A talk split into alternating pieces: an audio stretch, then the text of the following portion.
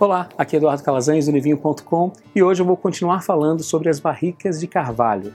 No vídeo passado nós falamos um pouco sobre o custo de uma barrica de carvalho francês. Pois bem, sempre quando o custo de produção é alto, as indústrias tentam a qualquer custo buscar opções para diminuir isso e nem sempre o resultado na qualidade do vinho se mantém o mesmo.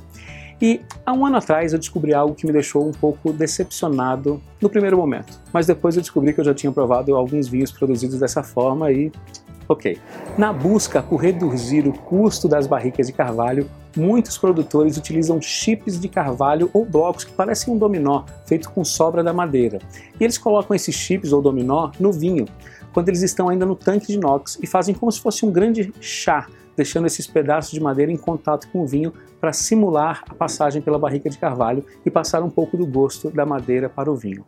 Bom, às vezes essa informação está explícita no contrarótulo do vinho quando o vinho não passa por barrica de carvalho. Ele traz a informação de passagem por carvalho. Eles não colocam a palavra barrica no rótulo.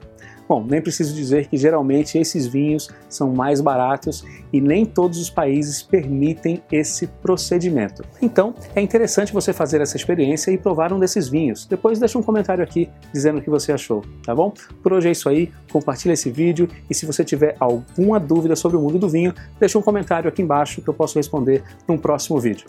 Um forte abraço e até amanhã. Thank you.